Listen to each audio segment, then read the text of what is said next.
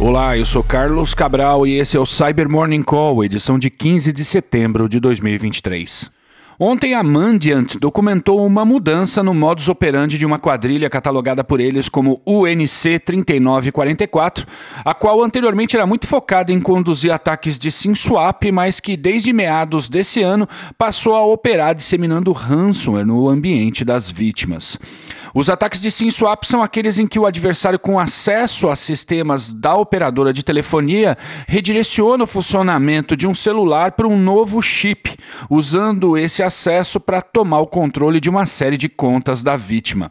Esse tipo de conhecimento e de acesso tem sido muito útil para o UNC 3944 fazer o acesso inicial ao ambiente das vítimas nessas novas campanhas, geralmente por meio de campanhas de phishing via SMS e outras atividades de engenharia social usadas para obter o token SMS do segundo fator de autenticação. Também foi documentado o abuso de uma série de ferramentas de uso legítimo e de serviços de VPN de modo a aparentar uma certa normalidade em suas ações nos logs e no tráfego. A escalação de privilégios é feita por meio da tentativa de controlar sistemas de gerenciamento de senhas ou de gestão de acessos, e os adversários demandam um bom tempo estudando o ambiente de modo a extrair os arquivos e ativar o ransomware naqueles ativos que realmente são relevantes para a vítima. E repercutiu na imprensa ontem a divulgação de uma prova de conceito por uma vulnerabilidade crítica apelidada de Theme Bleed.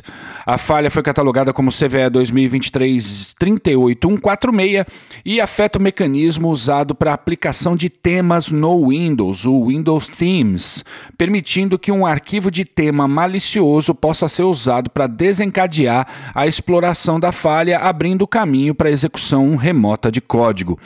Patches para essa vulnerabilidade foram disponibilizados no último Patch Tuesday de setembro. Bora atualizar.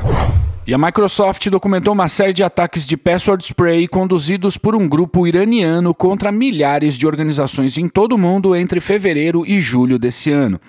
Password spraying é uma técnica em que um atacante tenta usar um conjunto de senhas comuns a várias contas diferentes, ao invés de tentar várias senhas para uma única conta.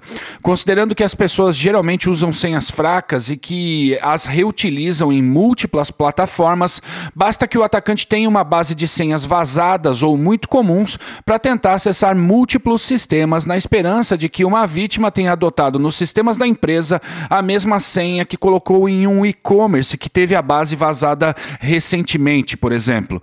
O nome Password Spraying é bem sugestivo porque o atacante usa senhas de forma conceitualmente semelhante a quem pinta uma coisa com tinta spray, de modo que para se ter uma maior aderência à tinta, nesse caso às senhas, é necessário fazer algumas demãos. No caso documentado pela Microsoft, um grupo catalogado por eles como Pitch Sandstorm tem usado essa técnica contra organizações dos setores de fabricação de satélites, de defesa e da área farmacêutica. Caso a autenticação seja bem sucedida, o Pitch Sandstorm então usa uma combinação de ferramentas personalizadas e de código aberto para se movimentar pela rede, para manter persistência em computadores de interesse e para abrir um túnel de modo a estabelecer contato com o servidor de comando e controle. Além do password spraying, a Microsoft documentou a exploração de vulnerabilidades no Confluence e no Zorro Manage Engine como métodos alternativos para se invadir as redes das vítimas nessa campanha.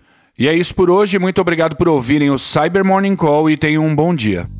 Você ouviu o Cyber Morning Call, o podcast de cibersegurança da Tempest.